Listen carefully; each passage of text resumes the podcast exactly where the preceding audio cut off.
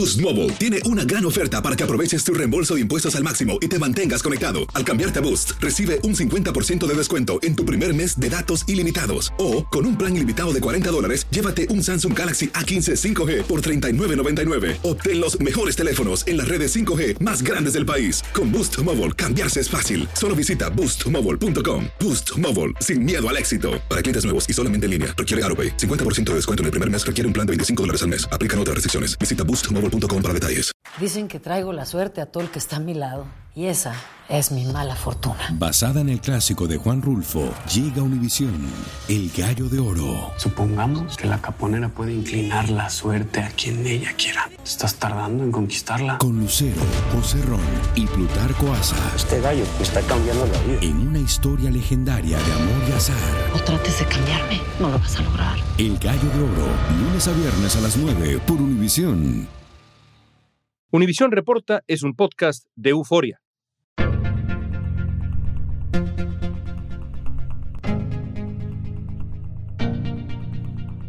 Amigos, ¿cómo están? Bienvenidos una vez más a Univisión Reporta.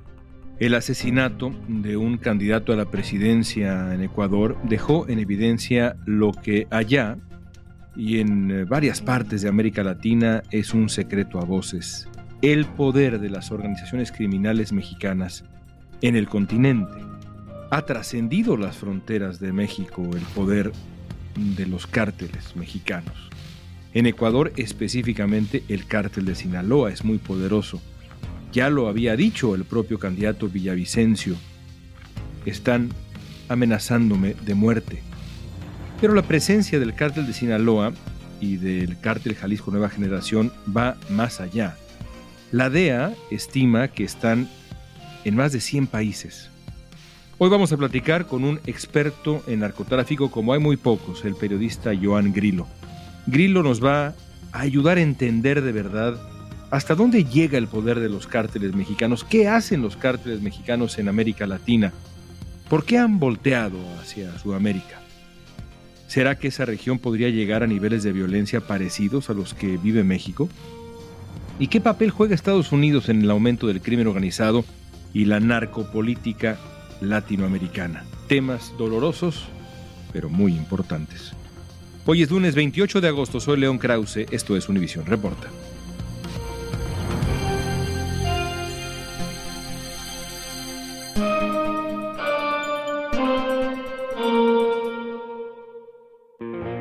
Internacional por la muerte a tiros del candidato presidencial ecuatoriano Fernando Villavicencio.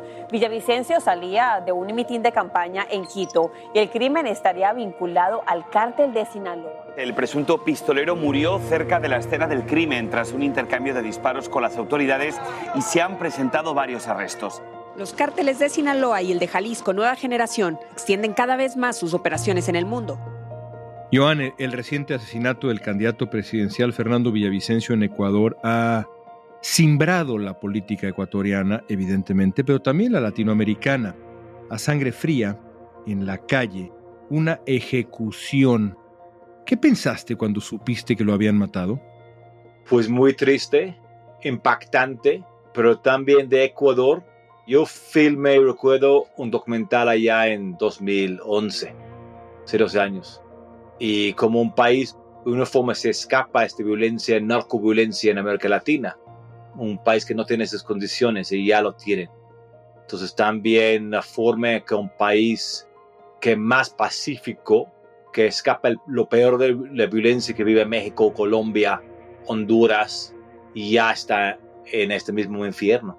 Como experto en narcotráfico y narcoviolencia, ¿ves evidencia clara de que está implicado el cártel de Sinaloa, el crimen organizado? Bueno, vamos a ver por puntos.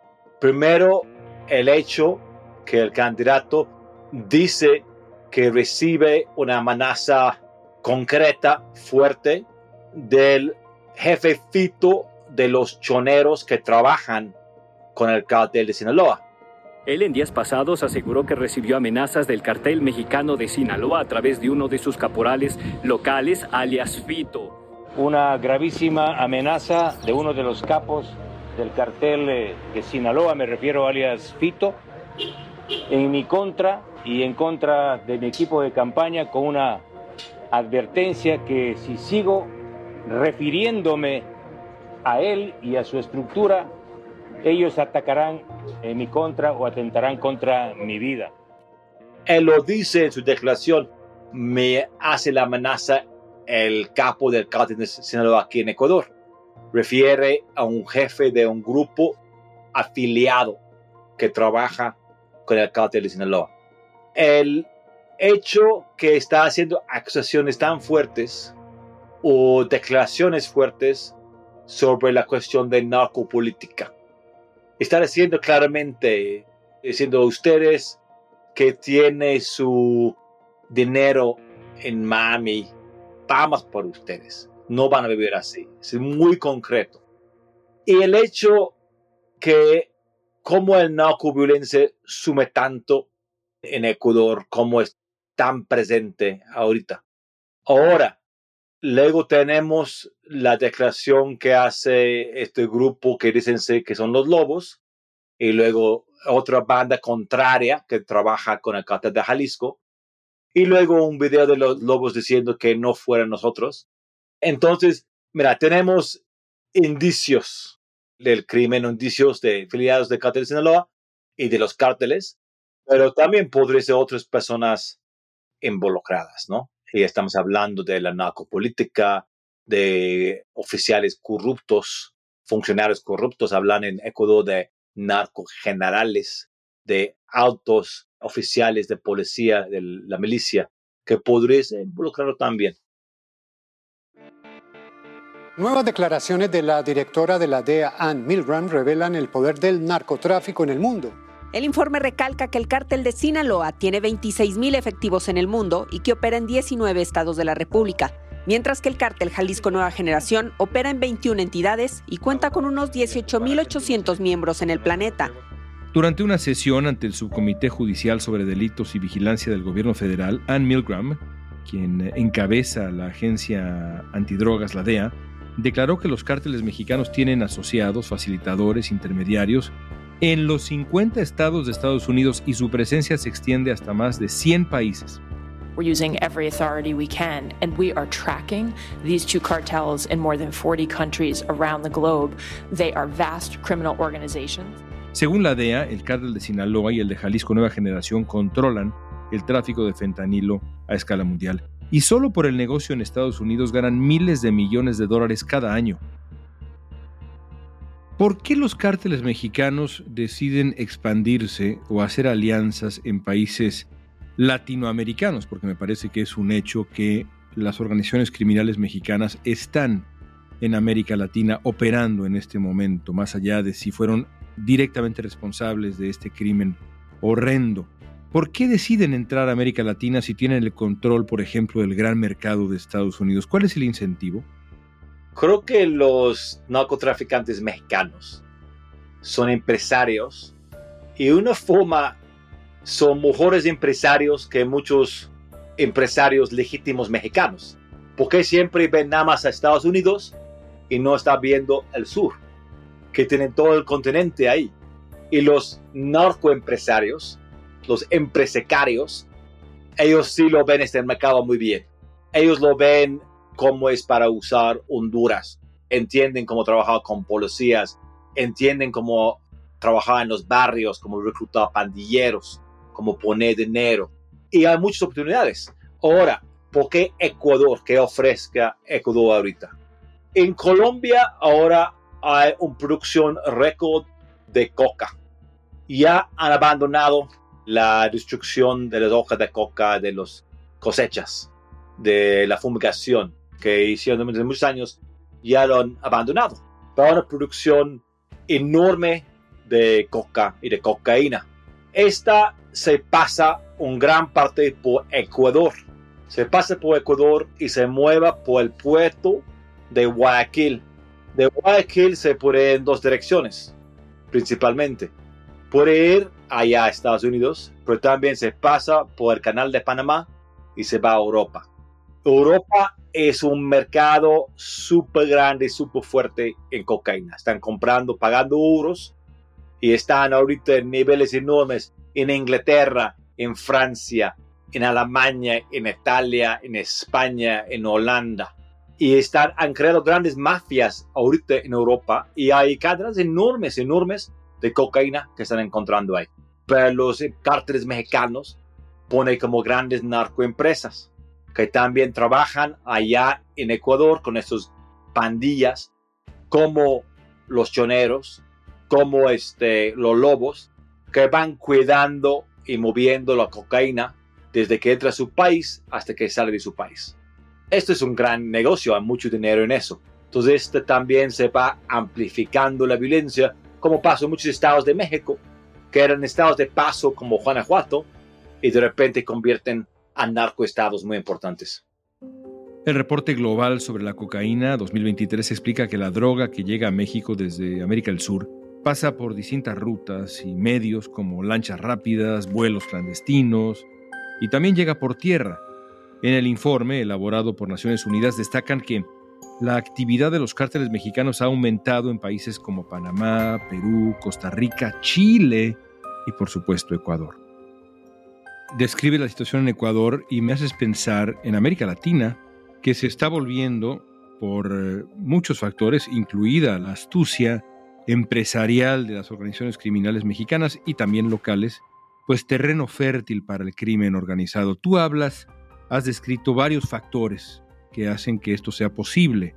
Algunos los has explicado ya ahora, pero hay otros que no. Por ejemplo, has hablado de marginación, comunidades marginadas, sistema de justicia disfuncional, mercados negros lucrativos. Todo eso es un caldo de cultivo perfecto para el crimen organizado en América Latina. Sí, claro. Yo en 2016 lo paso por el continente para mi segundo libro, haciendo comparación entre los grupos de crimen organizado en el continente. Fui a Brasil a ver qué dicen los comandos, el comando vermelho, el comando rojo. Fui a Honduras a ver cómo creció la Mara y las bandas de crimen organizado en Honduras. A México, pues aquí vivo en México y hice un estudio en Michoacán y fue hasta Jamaica también y los ahí en los pozos ahí creciendo ahí. Bueno, lo ves que esto no es un accidente histórico porque este problema está en muchos países al mismo tiempo. porque tiene el problema en México cuando lo tiene en Honduras, en Colombia, en Brasil y ahora en Ecuador, en Jamaica y en Trinidad? ¿Por qué? A mucho de la población que está viviendo en una situación de pobreza, aislados y este sí es el cultivo fértil para los cárteles reclutar a la gente. Lo ves en muchos países el sistema de justicia disfuncional. ¿Qué significa? Cuando no están castigando y cuando hay impunidad, lo puede crecer mucho los mafias. Y esos mercados negros, que lo vemos que las drogas es el gran, gran negocio, estamos hablando de cientos de miles de millones de dólares cada año, pero también lo vemos en Sudamérica, está el oro, muy importante, minas ilegales de oro, el robo de petróleo, la contrabando humano, el tráfico sexual, todos estos negocios lo entran. ¿Hay maneras de frenar la expansión de los cárteles en América Latina? Lo vamos a analizar al volver.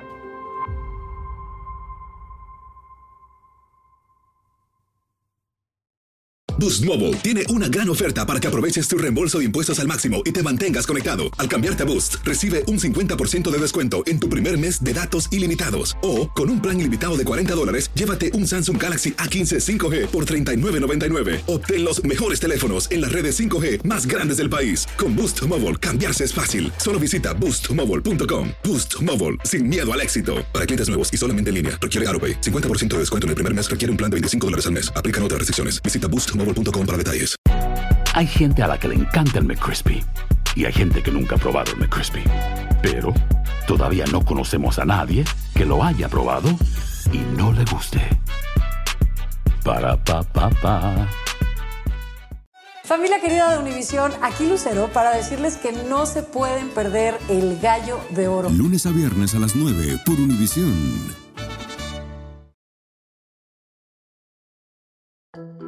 Estamos platicando con el experto en narcotráfico Joan Grillo sobre la expansión de los cárteles mexicanos en América Latina. En 2016, Ecuador tenía una cifra muy baja de homicidios y se ubicaba entre los países más seguros de América Latina, pero el año pasado alcanzó un récord de asesinatos y también subieron las incautaciones de droga. La seguridad es la principal preocupación de la ciudadanía.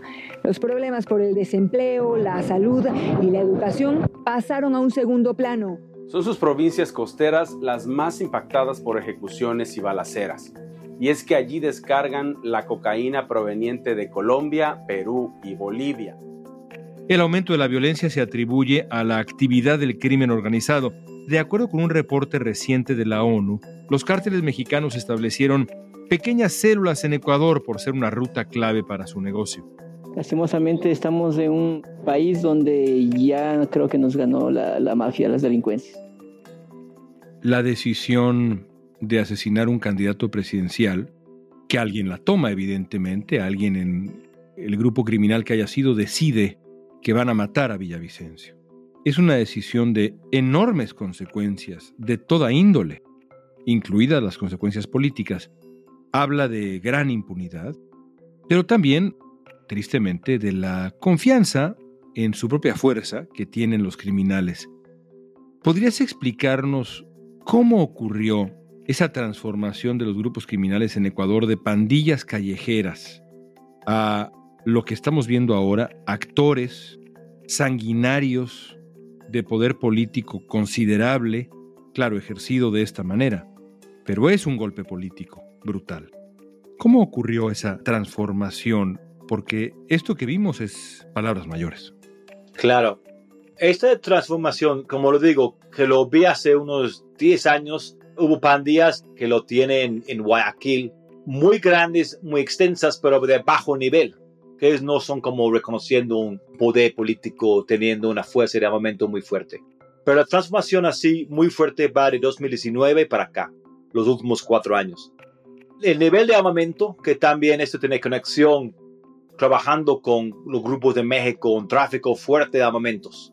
Entonces, un tráfico fuerte de armamentos y tenemos, un, como hemos hablado en otras ocasiones, un río de hierro de armamentos que está yendo de, de Estados Unidos para el sur del continente y moviendo entre países, ¿no? También un tráfico de Venezuela y de otros lugares. Entonces, de repente convierten a grupos de crimen organizado paramilitar. Pero también cuando empieza a haber tanto nivel y repasa al Estado y pierde el miedo en atacar al Estado. En Estados Unidos, que tiene problemas también fuertes con pandillas, con crimen organizado, y también tiene problemas con las policías que matan a inocentes. Pero al respecto todavía más a las policías. Como todo ve que los delincuentes pues piensan dos veces, pues no, no vamos a ir contra policías, menos vamos a ir a un jefe de policía y matarlos en su casa. Cuando pierde este miedo, cosas cambian rápido, ¿no? Con un fuerte operativo de seguridad, los candidatos a la presidencia de la República ejercieron su derecho al voto en este ambiente de tensión que vivimos en el Ecuador. Eso es evidente que los negocios narcocriminales siguen creciendo por eso, por la falta de institucionalidad. Y los ecuatorianos no podemos resignarnos, no podemos dejar que el miedo nos inmovilice. Y todo puede ocurrir porque ese es el mensaje, yo imagino, Joan, que la delincuencia en Ecuador está enviando a la sociedad, porque Villavicencio no era cualquier candidato presidencial, no era un candidato presidencial que hablaba de todos los temas, hablaba de muchos, pero su tema central era este, este ya basta que nos has descrito, este señalar con enorme valentía la presencia del crimen organizado, la narcopolítica, desafiar a estas figuras, decía Villavicencio que él no usaba chaleco antibalas porque la gente era su chaleco antibalas. Al matarlo, el crimen organizado dice, aquí mandamos nosotros.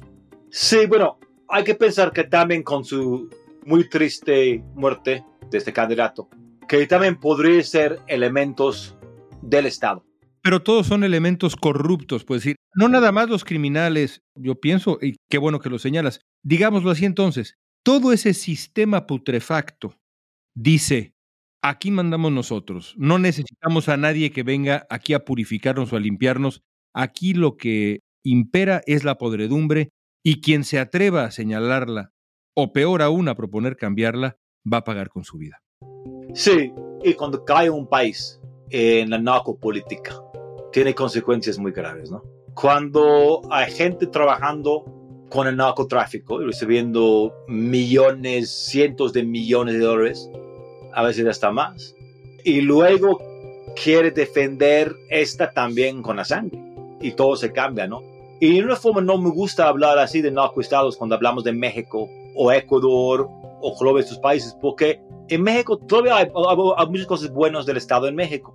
Todavía hay los médicos y los maestros y la gente que recogen la basura y todos que trabajan bien y hay muchas cosas tan buenas de México y no quiere como descalificar todo el país, todo el estado. Todo lo que funciona, claro. Porque realmente si pensamos es un México es un narcoestado o Ecuador es un narcoestado, debe tener Estados Unidos realmente relaciones con estos políticos, si son narcopolíticos, si son trabajando con narcotráfico, rescatando generales que son culpables, trabajando con eso, se pone en cuestión todo el Estado.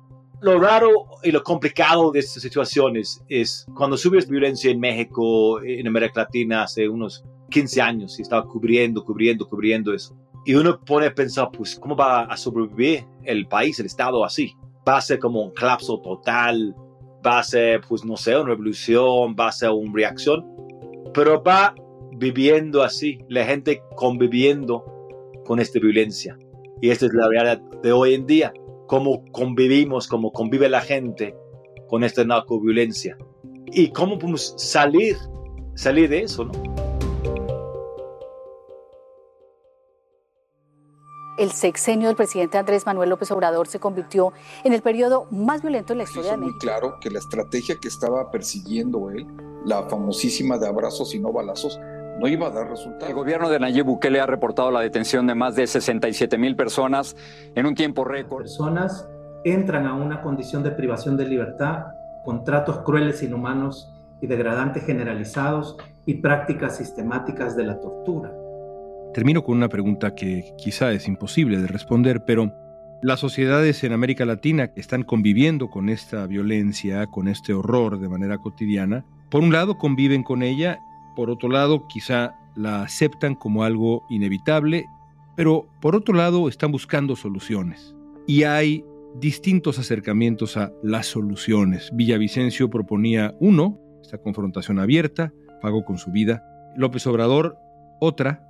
Nayib Bukele, de manera muy polémica, otra.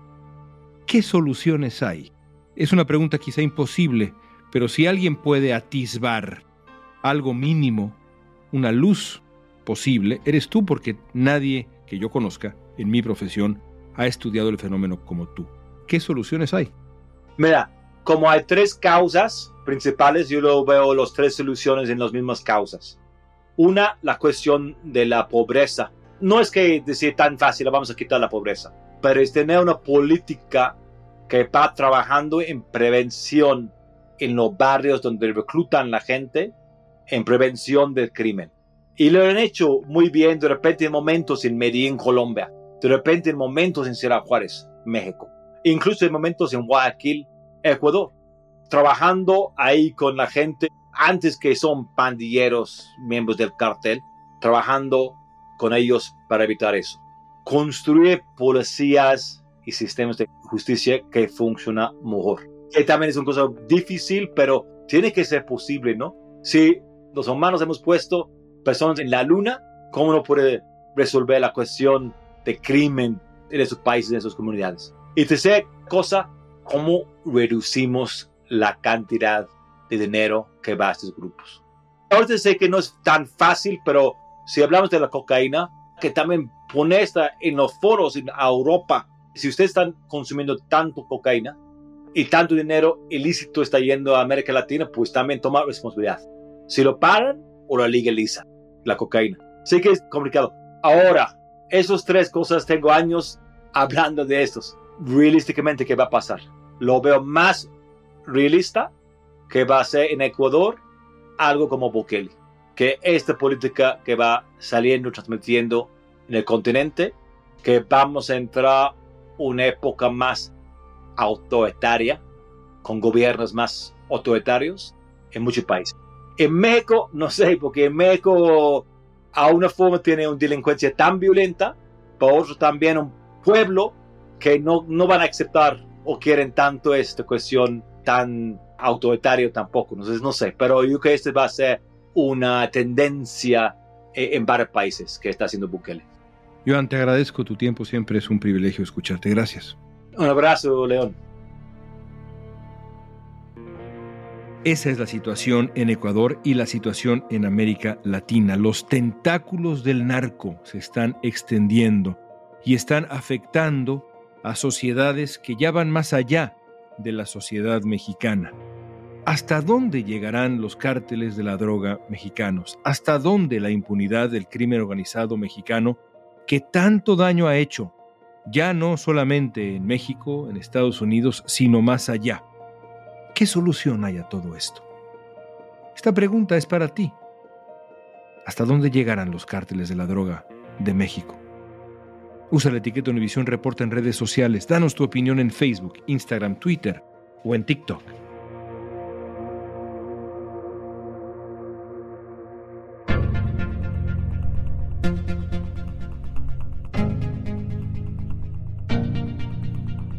Escuchaste Univisión Reporta.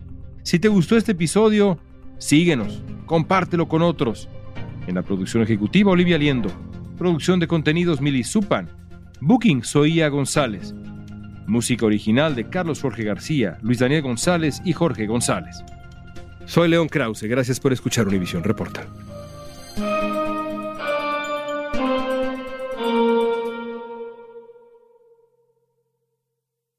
Lo mejor, lo más impactante, está por venir en Tu vida es mi vida.